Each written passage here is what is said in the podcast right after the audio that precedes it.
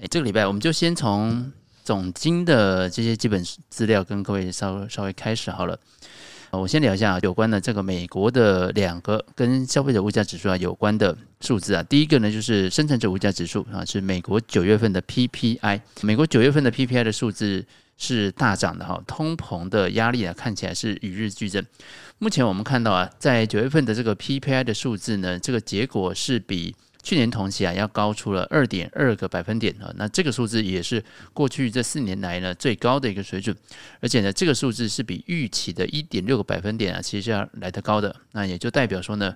美国的九月份的生产者物价指数啊，它其实是比去年同期要贵很多，而且呢是比预期都要高得多的。而且如果是我们把波动比较大的食品呢、跟能源给剔除了，九月份的核心的 PPI 呢，其实跟去年同期相比啊是上涨二点七个百分点，而预估值啊其实是二点三个百分点。好，所以这个是生产者物价指数啊。那同一个礼拜呢，紧接着就是公布了九月份的 CPI 的数字。那这个九月份的 CPI 数字啊，同样呢也是比去年同期啊要高出了三点七个百分点。那这个也是过去十年来的以来的一个最高的水准了。这个数字也是超过了市场预期的三点六个百分点，也就是呃告诉我们呢，其实九月份跟八月份呢 CPI 的数字都出现反弹了。那同样，我们把这个食品跟能源呢价格把它剔除的核心的 CPI。这个数字其实是比去年同期要高出了四点一个百分点啊，它比上个月啊是稍微下降一些些，但是还是在过去这几十年以来的一个高的一个水准，同时也是高于联准会的两个百分点的目标。所以，我们之前有跟各位提到了，整个今年第四季啊，呃，美股的接下来的这个表现呢，可能跟通膨数据相当有明明显的关系。那第四季的通膨。可能会出现反弹的。那目前的数字啊，其实看得出来，从八月、九月其实都还是出现反弹的。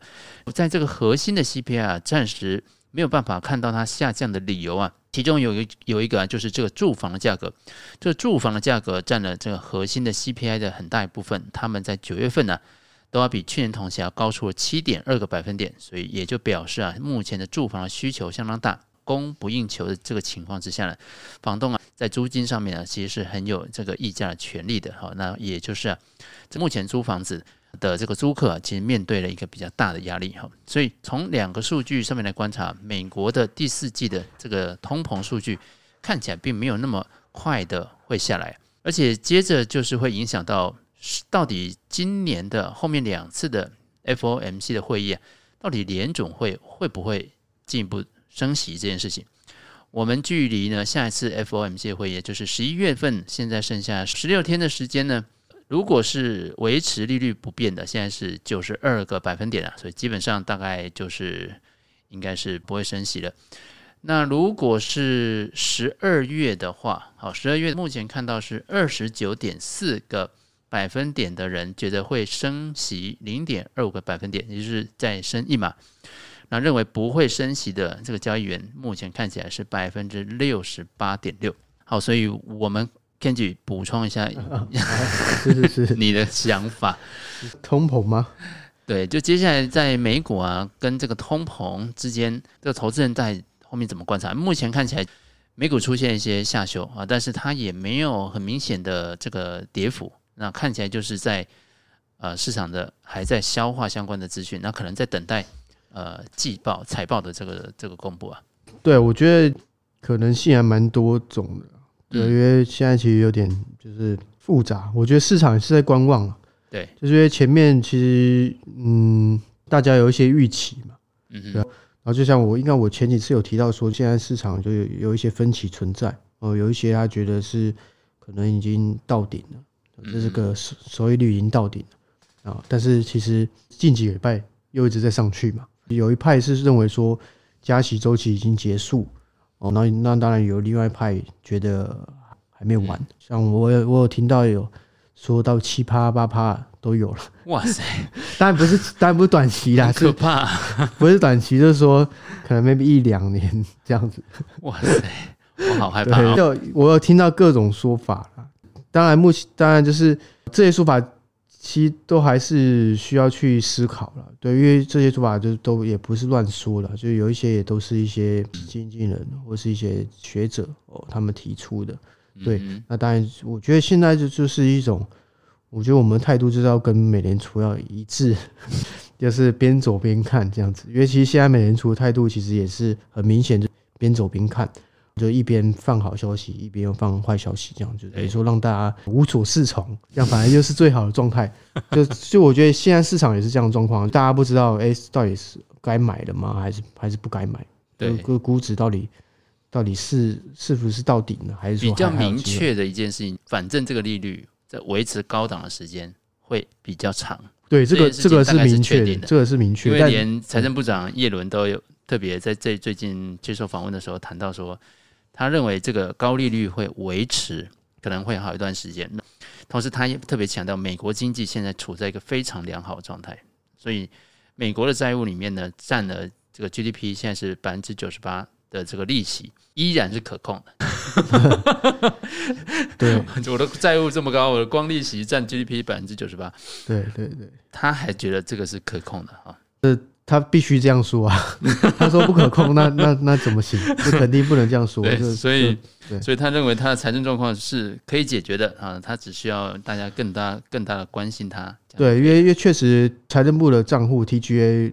近期都是有回补蛮多了，我这也是为什么前阵子市场开始回档嘛，我就是特别是股股市回档，那当然币市也不用多说。我觉得现在状况就是说，保持跟美联储的节奏一致，对，因为像利率保持的高档，我记得我应该在 B I 第一季我就有说这是未来会发生的。那现在大家也见证到了，我们一直在走在前面。那那现在基本上，我觉得现在。走在走在前，现在也是走在前面，但是要跟美联储保持一致。对，就是我们态度一定是说边走边看。现在其实就是等，我自己认为啊，个人观点就是等十一月。我觉得十一月算蛮关键的一个月份，就是因为十一月会公布十月份的数据。以我自己之前的有稍微看了一下，近期近期不是通膨稍微小涨嘛？那其实跟原油还是有一点关系。原油是前阵子先涨，但是因为数据会落后嘛。那但是原油在应该说近几个礼拜哦，应该是两三礼拜哦，有有回档哦，因为 OPEC 的一些一些事情，但是最近战争又又上又上来，对，所以我觉得这是，所以照我刚刚说，就是前前几周是有回回回回调，油油价是有回调，对对，所以可能在哦，如果如果滞后反应的话，可能会在十一月份会显现这样的一个状况，如果十一月。就像比尔刚刚说了嘛，九月就十月公布九月的九月是有稍微增加一点点，嗯，对吧？然后，然后可能增加了这个速度哦，就是这个增率没有像之前那么大了。对，那十一月是非常有可能是有机会再回调的哦。我自己觉得是这样，CPI 是有机会，十月 CPI 有有可能是会下降的。那那只要那如果所说十一月的 CPI 是下降的话，那可能十一月会对呃风险资产会有带来一定的激励。这是我看法。那当然，对美联储来说，他就更确定，那今年就是会跳过十一月、十二月就不加息了。对，那那就像我刚刚讲，为什么要跟美联储保持一致？现在他们态度其实也是跟我刚刚说的这个看法是雷同了，就说他们不会为了几个月或一一个月的这个数据，哦，就下定论到底要不要结束加息。哦，所以他们现在一直不愿意松口的那最后一句话就是。什么时候不加息嘛？就什么时候停止加息哦，这个是他们绝对不会说的哦。在这个实况，所以他们会一直保持到，直到他们认为两趴很有机会达成，他们才可能会做这样子停止加息，或者说开始降息这样这样的一个事情。对，所以这个是大家可能在现在这个阶段十月份大家比较比较清楚的。我就所以所以接下来数据会比较重要哦。可能前几个月数据可能相对没那么重要，但是接下来这些数据就非常重要，因为它是一个。可能会影响，会是一个影响剧烈转折的一个关键点。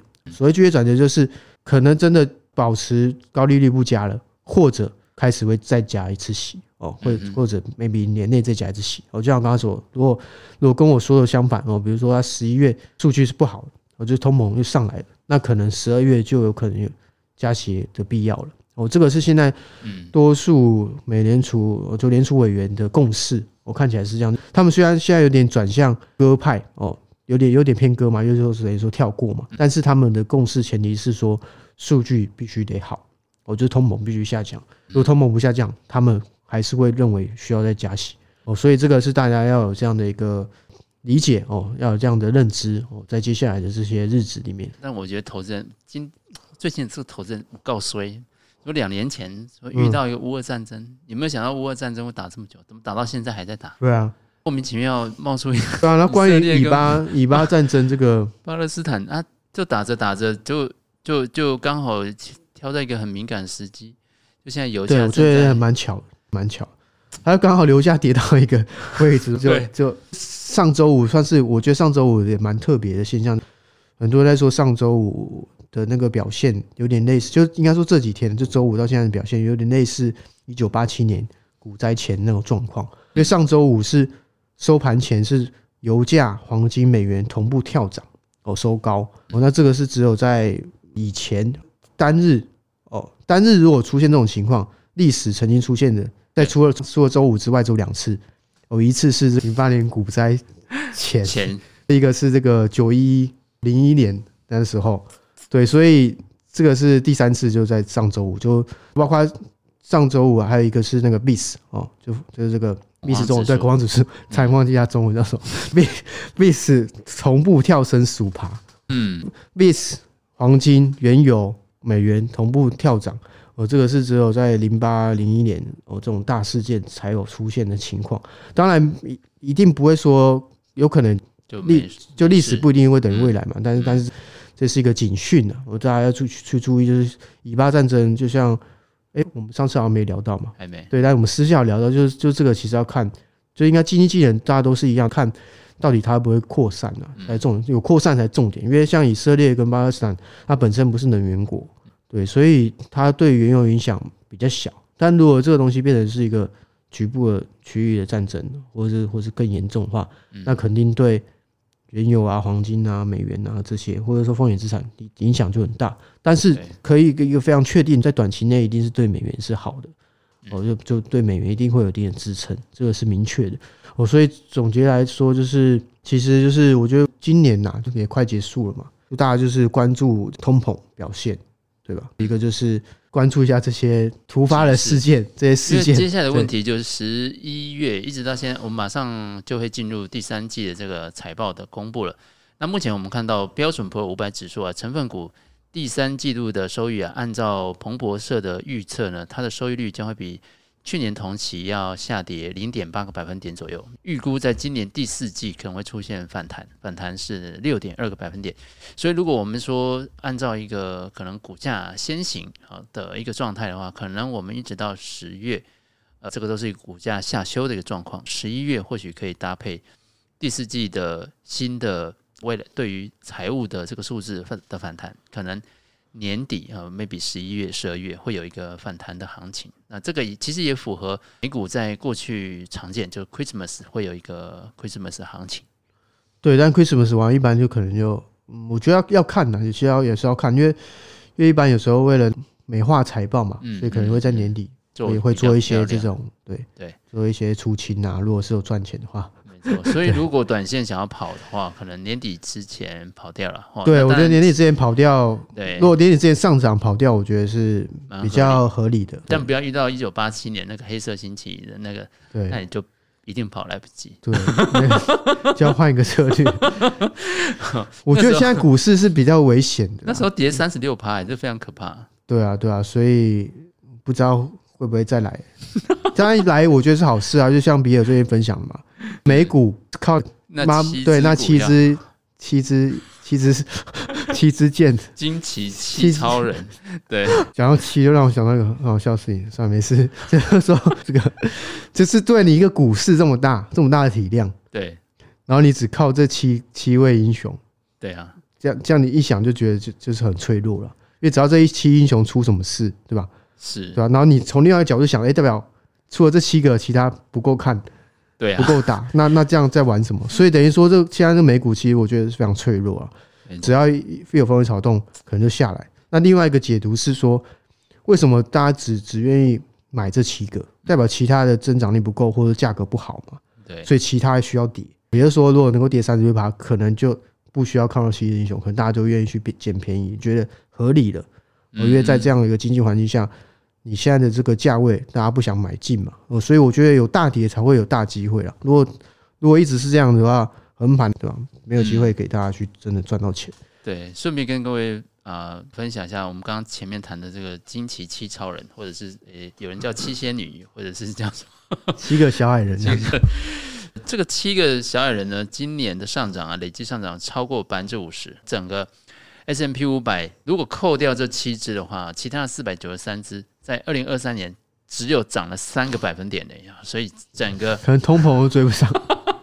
很惨，可比债券还差哎，债券还五趴，对、啊，所以这这也是问题啊，就是股市真的很危险。对，然后这七只目前占 S M P 五百市值是达到了二十九点七，其实也是超过了两千二零二一年的二十九点一的一个高点啊，所以目前呢，整个这个 S M P 五百就靠这七只啊。对，所以其实很危险，你股票收益率已经比不上债券，这时候可能反而哎找寻机会买点。债券哦，可能也是一个不错的选择了。对，而且而且又是比较稳定。所以之前就有谈到说，台湾这几档像元大的这个债债券的 ETF，连续追募了好几次，都散户买单了。对，非常买单。是就觉得，我觉得买短期觉得 OK，但你不要买长期，长期就有点都是卖二十年期的。对啊，所以就很危险啊。因为对啊，就像刚刚说的，哦，如果运气好降息了，那没没没没问题吧？你是赚钱。但如果他就他就拖着，或者说再升一点，再给你升一码两码，那那那这些投资者就就就接盘的。对，说白是这样。那马上至少先套一年以上。对啊，所以我觉得要买债券，你我觉得选短期就好了。长期我觉得现在可能还不是这么好的时候。就像我记得那时候可能年中六七月，比尔跟我好像也聊聊到这一题嘛。那时候就劝大家就不要，你一定是选短就好。短期呢，你灵活度够，哎，到时候哎如果。跌个三十六趴，股市对吧？你就可以去抄底，可以马上转换阵地。我难，我觉得这个这个是最好的。我看台湾投资人，你这个长债已经买了，可能有超过半年以上了。对啊，因为我之前看数据，美国那边的数据就是说，基本上都是散户在接盘。对，就是这些，比如 TGA 资金啊，是国债资金。长期国外资金都是散户在买比较多，然后机构在放空。之前阵子不是一直涨吗？长期一直在涨，真是没有想到，而且会拖很久，所以看起来它真的是拖的时间。对啊，所以大家一定要常听比尔啦。就虽然说我们这一周一次，有时候可能休息一下，但是我觉得我们都已经把该讲的都讲到位，而且都是有提前讲，而不是事后。我们不做事后诸葛，我们就提前要跟大家就做一些警示啊，给大家去注意。对，然后。其实我刚刚还要讲什么？我就是还有什么？我其实我觉得差不多了。就我刚刚我刚在总结，我刚刚讲，反正现在美联储态度就是很简单，嗯，看通膨再决定下一步哦。下一步到底是不加了哦，保持高位，我再然后再等看看会不会掉下来。对，然后还是说，哎，如果上去的话，就可能会升息。我觉得这个是蛮大的重点。嗯，但是就我刚刚刚刚讲，就十一月如果通膨又上来，哦，可能不是太好。那加上这周也蛮关键。哦，刚刚也跟别人聊，就是这周就很多委员嘛，应该就我所知，对，比较有影响力也有七个。那这七个里面，应该说有有有七个，对，他们也是 只有七个，十七个小人。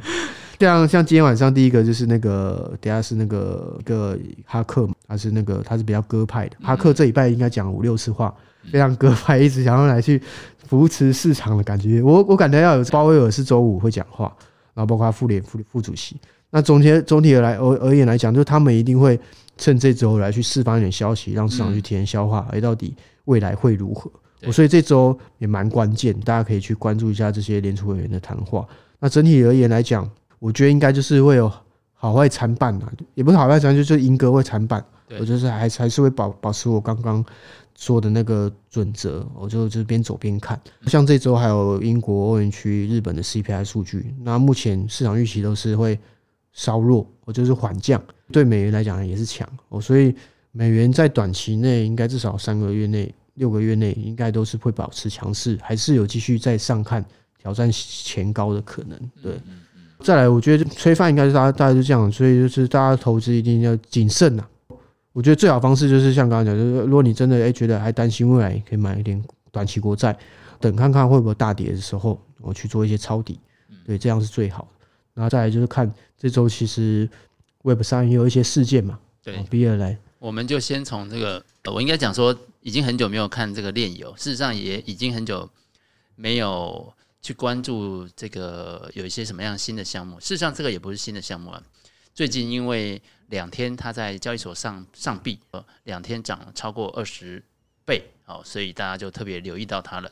这个这个游戏叫做 Big Time 哈。那主要我我我会注意到它，其实是因为它在当时牛市的尾巴的时候，它其实做过两波的 NFT 的发售，那两波都呃市场是都是抢购的哈，所以当时呃我记得说我第一次去买了一个 VIP 卡，那那个 VIP 卡。买完之后马上卖掉，就赚了一万多。那还好，你有马上卖掉。哎，对。还有一个是他卖一个 space，那它这个 space 意思就是说，你以后在游戏里面啊，你就好像一个房间一样。那这个 space 的大或小会影响你呃 NFT 在里面的加工啊，或者是打造新的啊道具的一个时间啊。所以这个 space 它要卖又募了第二次，所以总共呢这两两次的啊 NFT 的销售，其实整个。这个游戏的估值大概可以到九千万美金左右。那我初步从那个时候了解到这个游戏之后，那最近看到它突然上币了，突然上来了，所以就重新的再去仔细去看了它一些内容哈。但今天也不是说大家要要特别去买它币的哈，而是要特跟各位聊一下说，这个游戏是不是有可能可以颠覆一下大家对于过去炼油的感觉啊？譬如说，大家谈到炼油，第一个会想到 X E INFINITY 嘛，就是那个打怪的那个东西。Kenji 觉得好玩吗？我没有玩过哦，我真的很少玩游戏，就是 基本上就是那个小小动物。我就看到我就不会想玩，对，因为非常无聊。一个是它有点可爱风，本身不是我喜欢的；一个是就感觉是我国中就玩过的这种类型类型游戏啊，它就是宠物宠物对战这样动作，它就只有一个动作，你要不就是发动攻击，要不就是被攻击嘛。所以基本上他们真真的没什么游戏性的哈。那再来就是说。呃，不管是 Axie Infinity 啊，或者是后来出的，包含像什么飞船，我觉得飞船也是大家谈到炼油一定会谈到的，就是它也是挖提卖的一个经典代表哦。一开始进去收益非常高，你就抵押你的飞船，后面再拿飞船呃在各个星球里面采矿啊，采出来的币呢就到市场上卖掉，挖提卖的一个过程，一开始也是风风火火，迅速的这个呃游戏就崩盘了啊，因为它的经济模型其实是没办法持续的。对，第一个是说，刚刚我们讲 Axie Infinity 或者是飞船，它的游戏画面都很不像游戏，所以大家很多人批评说，基本上你就是拿一个 DeFi 的皮，披上了一个看起来像游戏的画面，就把它当做链游来说了。但我们这次的这个 Big Time，它应该是真的看起来是真的像游戏了，因为你至少就画面上看起来，它就跟手游一样，会有游戏互在啊游戏里面主角跟那个怪物。互相砍劈的时候会有那种火花啊，有招式啊，然后有很多道具啊，所以看起来是真的像游戏。它的游戏团队也是明显的要好得多。那这个游戏团队的现目前的 CEO 啊，其实是 Decentraland 的，算也是创办人之一。好，那再加上他的许多的，不管是技术长或者是相关的这个人员，其实很多都是知名的游戏公司出来的，所以他不是。它不是一个就是半路出家的团队啊，目前看起来这个团队相当的精彩。那再来，因为他先前 NFT 啊募资其实有筹到一部分的资金，所以他看起来真的没有那么急着要割韭菜，或者是说他可能还在养着他的这些养韭菜一些。对对对，目前可能还处于养韭菜的阶段。啊，为什么这么说呢？我觉得他很不太像。过去他的链游，除了我们刚刚讲说游戏画面跟他的背景团队之外，再就是我在 NFT 销售期间，我感受到他们对于过去的链游其实是应该是走一个完全不同的路线。举例来说，我们当初呢想要把这个买 NFT，你是不能从钱包里面发加密货币过去的，你必须刷卡，刷卡完之后呢，你你要把在它的市市集里面把这个 NFT 卖掉。你要把美元领走，这个过程呢，它其实光审核要超过两三天，所以它卡住你的钱。哦，这是还有卡住吗？对，哪一个？它就是不让你领，不不让你迅速的把这个 Bitcoin。现在啊，没有没有，当时买 NFT 的时候就是这样。当时是什么时候？去二零二二零二二年的。那感觉起来这做法就很很不好啊。他他很没有要跟你玩什么公开透明，什么去中心化。所以我觉得这个很很有点低劣，我自己觉得是这样，对，做法有点低劣。我们可能还有更低劣，但是这个低劣呢，可能会让这个游戏的寿命变得比较长。我必须有时候必须你你你感觉这样？对，因为包含这一次，嗯、现在它游戏已经，嗯，他们叫做 Pre-Season，就季前赛，也就是它并没有正式的对做了大众开放。那目前呢，最早它可能是有 VIP Pass，或者是有拥有 Space 的人才可以进来玩。那目前它只有开放，就是如果有直播主在 Twitch 上面做直播，然后他会固定给这些直播主一些 pass，那你要有这个这个扣，你才能够进到游戏里面来。所以其实进到游戏里面的每天的额度也都是被控制住的。等到他哪一天呢，要决定要开放给全部的人的时候，那他还会经过所有的玩家都还要经过 KYC 的过程，所以 KYC 又会卡住这些人的时间。你要把币提出来的时间，它也有限制，它也不是让你马上。币就会直接出来，所以所有这些卡关的动作呢，其实都有助于它控制它里面的生态系。所以包含大家以前常讲说，诶，这个挖提卖的过程，你挖提卖，如果游戏的过程当中，它发现挖的速度、提的速度超过卖的速度太多啊，那也就是它的这个后面卖的这个币的数量会导致它币价突然出现大跌的时候。它其实是可以直接去调整那个掉保的数字的，所以我们当然说它看起来是很不不公开透明。可是如果就游戏还有维持这个游戏的寿命来说的话，这样看起来应该是一个比较好的事情。但应该 Kenji 应该是不太认同这件事，我就觉得做法有点恶劣啊。对啊，我我嗯，先撇开那个，我觉得电影游一次一次一直是一个很奇怪的东西啊，好像就就是一直一一直是一个大饼一样。对，然后就主要还是为什么要游戏要用区块链嘛？嗯，还是要去思考这件事情。所以这个游戏游戏还好不好玩？对，它这个游戏其实它真正有用区块链的部分，只有在 NFT 这个世界部分有。对，那其他的游戏，包含我们刚刚讲说，哎，掉宝率啊，或者是这个游戏的这个画面呐、啊，这些风格、啊，这个游戏路路线呢、啊，其实都是用传统游戏的方式的，所以它基本上都不出现在链上。还有包含我们，它也不会把这些这个。掉保的几率都写在智能合约上，所以其实也没有人知道它这个黑盒子到底长成什么样子。那好处就是你很难去猜，用去挖它，去找它的弱点在哪里。当然，缺点就是它跟当初大家谈的炼油的一个公开透明的这个不一样。没错，所以这就回到像丁特会去说，哎，那个橘子的游戏的掉保是跟实际宣称的不符啊，类似像这样，它其实回到了。传统游戏就是 Web Two 游戏，对对对，其实它在那个部分，它就是一个标准的 Web Two 游戏。应该说，但是好不好玩呢？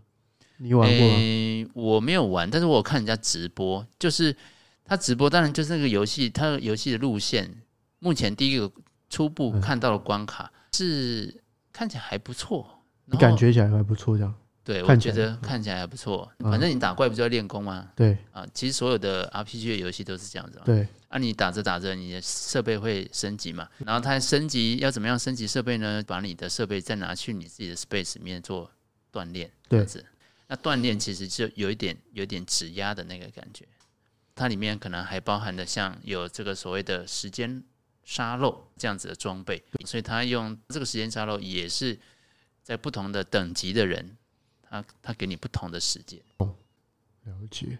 所以它游戏的规则，老实说稍微复杂啊，但是基本上它是整个它的生态系都是由，应该几乎都是游戏公司可以掌控。明白，明白。嗯，那这样子的好处，当然也从最近它的币价走势，我们也看得出来，这个这个游戏的游戏方呢，项目方对币价的掌握度非常非常高。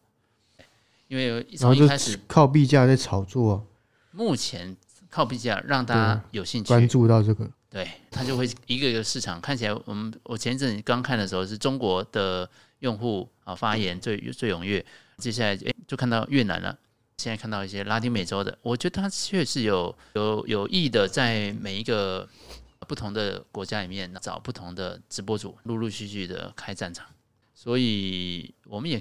可以了，注意看看啦。那从现在 Pre-Season 一直到它真正开放的时候，那看看这个游戏后面会有什么不同的变化。啊，可能是蛮特别的。我到目前为止，我们也是第一次看到有一个游戏的生态系统是这么完整，那同时也是这么黑啊，就不好评论。对对，反正我又不是游戏玩家，如果看好不好玩，纯游戏玩家，甚至你会想要氪金的玩家，这个游戏应该会是值得玩。但如果你觉得你要想要赚钱，我倒不觉得你可以靠游戏然后 play to earn，因为这个的难度其实是比以前。你看，我们以前那个两两个小动物、两个小宠物互相那边丢东西，这样就可以赚钱了。这个完全不是那样啊，对，就没有那么简单了。对，那当然，它什么，它会正式的开放给用户的时间，目前还不确定。所以我，我因为代币经济其实就有问题嘛，不是有人在讲。对，对啊，因为我我自己觉得问题点是什么？就用 Web Two 思维做没有关系，然后采用区块链技术来做。这个资产的转移交易，我觉得这个 OK，嗯，但重点是你发这个币就有点问题，这币又是流通的，你知道吗？这样就变成说有很多问很多操纵的空间，就在金融领域就是市场操纵嘛，对对，你要么就是你一样维持 Web Two 做法，你不要发币，不是不是不是不要发币，就你发币，但是这个币不能流通，只能跟官方兑换，那我觉得这样就就是 OK 合理的，为啥？就比如说我我一样打怪。解任务，然后我我拿拿获得币，币要真的换回，比如 U 换真钱或换回现金的话，是只能跟官方兑换，就只有一个渠道。但他不是，他是等于说，他就他做事嘛，做事，然后找那么多交易所上这些币，那就会有很多在问题，对，还有很多操作空间。这个操作空间，我们也可以预期啊。现在的 Big Time 的代币，现在的市值是大概三千万美金左右而已，所以其实。跟他当初靠 NFT 募集所募到的资金来做比较，这里面可能都还存在着几倍的空间。好，那他到底是要怎么样？而且这个这就像你刚刚提到的问题，就是他如果比如说这些氪金用户，或者说这些高端玩家，他如果是氪金嘛，他才去买币嘛，或者赚到，或者说他通过他怎样，然后做任务赚到币，但因为这币又是又是会一直跌的，对吧？因为因为没有东西撑它的币啊，讲白了是这样。所以等于说，这币永远就会，它就会无限跌到烂，对啊，那那这样就失去了玩这游戏。那对那些高端玩家、氪金玩家就失去了意义。他可能就真的只是我，我有一个很厉害的角色装备这样。对，我觉得这样反而 还是会有问题，很难持续啦。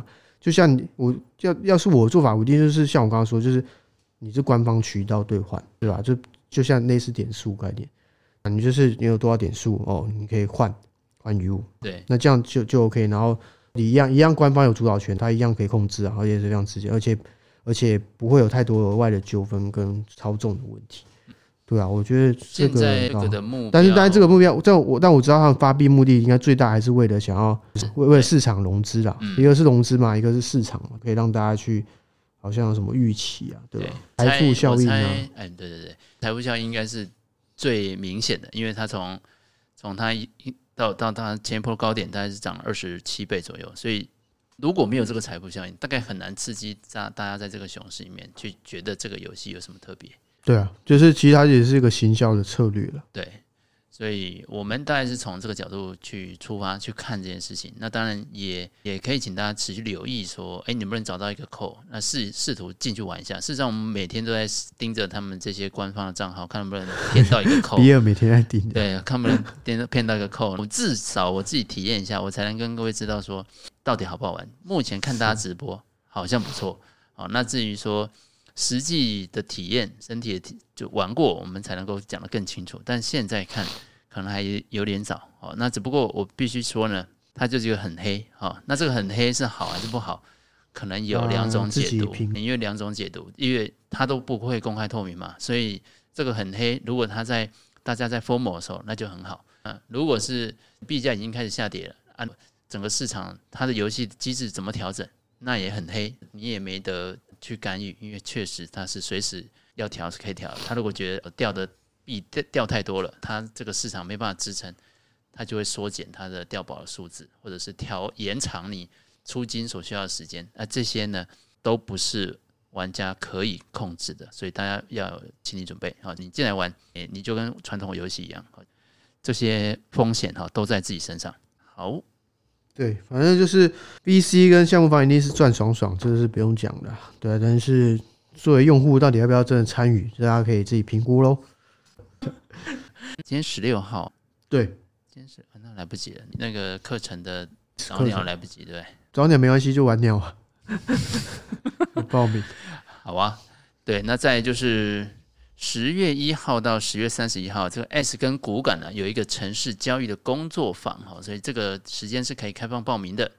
那这个目标啊，就希望大家在呃交易的过程当中，你可以有一套工具来协助自己。那可以从一个基础的城市交易的一个设定、语法逻辑，带着有老师啊、专业的讲师啊来带着你啊，从零来上手。所以这个十座型的城市交易工作坊目前正在报名当中。那如果呢，你能赶上早鸟，最多啊可以省下一万四千块钱，再送你呢这个一千。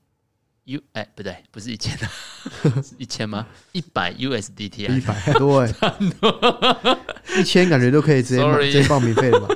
对对，送你一百 USDT。好，好，那这个有兴趣的听众朋友哎，记得哎，赶快上在比尔财经厨房的这个官网，你有官网没有？在比尔财经厨房的这个 Instagram、嗯、IG 或者是脸书，你可以看到我们的呃连结。好，好的。大家可以去学习一下 Web 三。好，最后、嗯、最后我们讲一下，哎、欸，为什么最近的以太以太币的走势对明显的疲弱？好，你怎么看？我还是你要我讲，我我就觉得单纯是真的太少人用了，最近就没有什么。对啊，就是最近主要主要本身除了那个 FT Key 以外。对啊，因为主主要本身市场现在就没有很好嘛。另外一个就是以太坊回复通膨嘛，对，就是因为链上活动下降嘛，太下降了，对，比较冷清了。对，然后另外也有一些小小争议啦，对啊，包括就等于说本身就是市场不好嘛，如果有争议的话，当然就是进一步消减大家对购买以太坊的这个欲望嘛。这个争议就是说，呃，说它。偏中心化了哈，对啊，因为主要它现在的质就是质押嘛，POS 之后这的问题嘛，对，质押点目前主要集中在 Lido 啊、，BN 上面，对啊，那这这这三个质押的这个质质押点就占了八十五趴，印象中是这样子，应该还有这家 Rocket Pool 了，就是就这四家应该是占着就是大半部分了，对啊，因为 Lido 已经快要过三分之一了嘛。很接近三分之一了，对，所以有有一些新的 DeFi 的协议在出现，想要解决这个问题，对，那总而言之就是市场不好了，对，不然我我不知道要说什么，对啊，但当然比特币稍微稍微是好一点嘛，因为比特币有相对来说有一些机构可能会倾向先买嘛，那包括前阵子呃以太以太币的这个 ETF 不是也出来嘛，也没有人，没有什么量，期货的 ETF 也没有什么量。对啊，对啊，这个看起来，当然也是一个好好事啊，有正规渠道给这些投资人去参与。那当然未来一定是有机会能转成现货嘛，会有现货的 ETF 嘛。我看到的一些资讯还有提到，就是说你现在在质押好了，我们以一个小散户，你到 Lido 上面去放了质押，那你可能跟着可以领，现在剩现在三趴多，对啊，不到四趴，就就对，所以有听。到有看到很多的质押的资金，其实已经离开了。你你说你看到了，有些散户了，都都已经离开了。对，那也就是离开去哪？不知道去哪。但是意思就是一个美国政府公债五趴的这种报酬率的情况下，我看到还有一些蛮大的资金啊。之前有看到一些媒体有报道，蛮大的资金就直接就离开，但是不是就真的离开币圈呢？不太好判断。但是如果从 USD T 或 USDC 的储量来说的话，看起来也是在减少。OK，所以就是有资金真的离开了，就不但是没有新的资金进来，还资金还在离开。那这个也跟我们刚刚前面所投所说的这个升息的环境其实有很大关系的。确确实是，嗯。那再加上没有新的应用跟新的题材的这个前提之下，目前就存在存在着一个缓跌的一个情况。其实我一直觉得这个这是一个很奇怪的一个。想法就是说买币为什么一定要需要题材？大家就是我觉得有些建设者他没有想清楚来干什么。对，因为应该应该说，如果我们只是都只是要用题材，用这些暴涨暴跌来去吸引人，这是永远没有办法扩大的。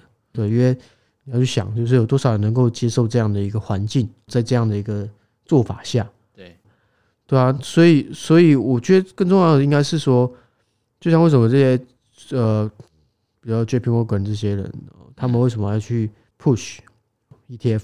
哦，也就是为了为了他们希望给他们的客户有一个新的选择，做这种资产配置、资资产的分散嘛，风险分散、资产组合。对，对我觉得这才是重点，就是这些 maybe 八十趴的人没有进来的人，maybe 更多，他们他们一定不会是因为哦，你这边怎么样又大赚干嘛？因为他们如果是因为这进来，也会因为这个离开。对，因为就像前两年受伤的很多嘛，对，NFT 游戏 NFT 热潮。带了一批人进来，但是也有一批人因为这样子而离开，所以重点我觉得，我觉得这个观念必须被导正了。为什么会买币？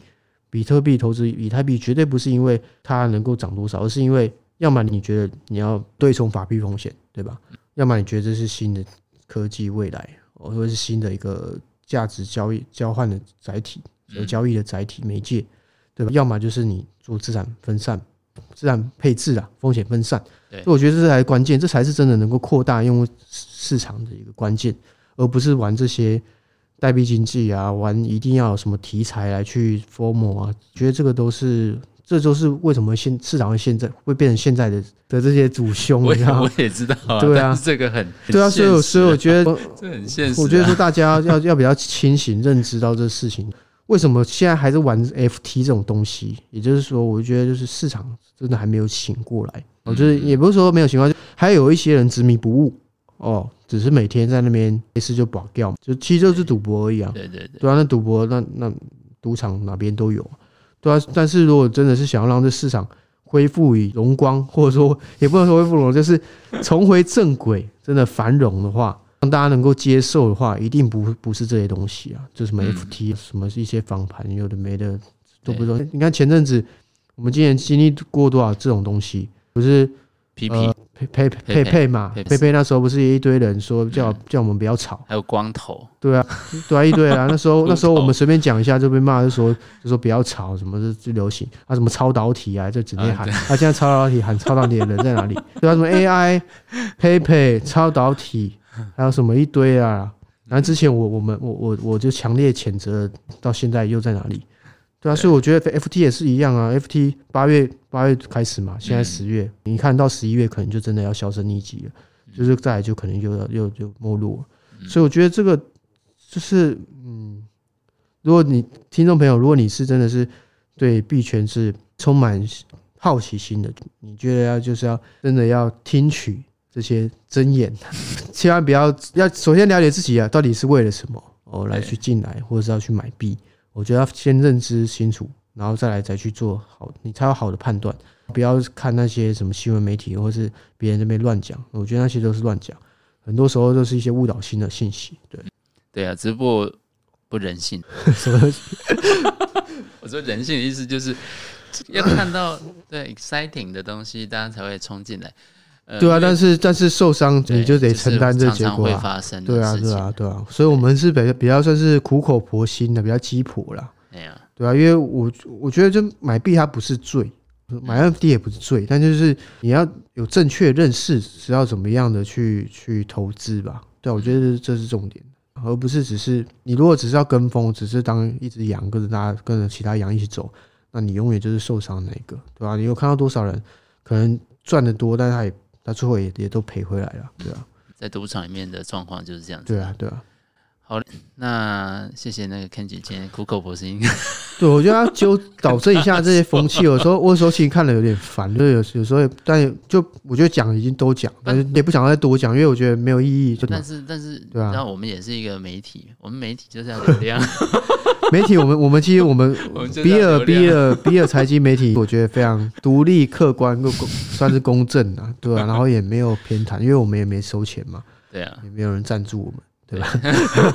可怜，但就但是我们坚持，就是一定是在中中性、独立、客观的去讲这些事情，就就不管。到底是不是？哎，比如说，到底有没有玩币探？到底有没有有没有做 RWA？到底有没有买什么币？对吧？我们还是用客观的角度来去分分享这些事情，对吧？因为我觉得大部分人还是比较说不好听，就是比较无知一点，就比较搞不清楚状况，云里雾里。然后像币圈那么复杂，所以其实我觉得大多数人还是比较云里雾里，所以还是要以正视听的。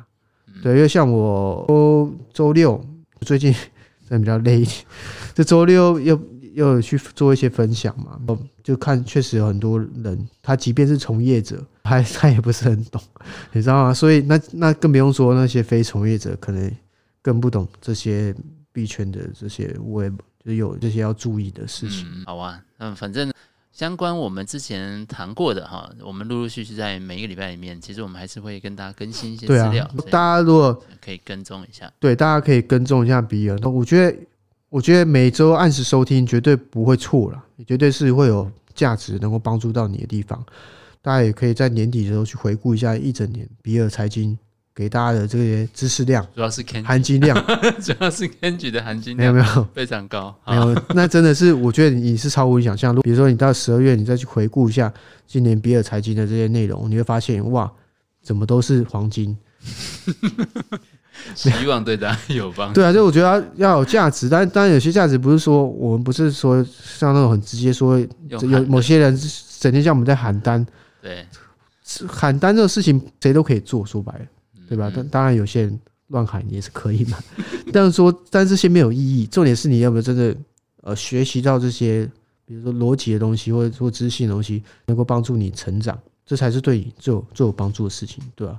如果我们真的要做那种喊单，那我们就不用搞这个啦，搞这个又没钱又累，每周都要来录，他要想要 想要聊什么，每天都想。那现在又比较冷，又不知道有时候有些太复杂，可能大家不不愿意听，所以所以就是这样。对啊，我们算是对对努力努力很久了，有很付出了蛮多了。对，请大家继续支持。好，好，那时间也差不多，我们就跟听众朋友说再见了。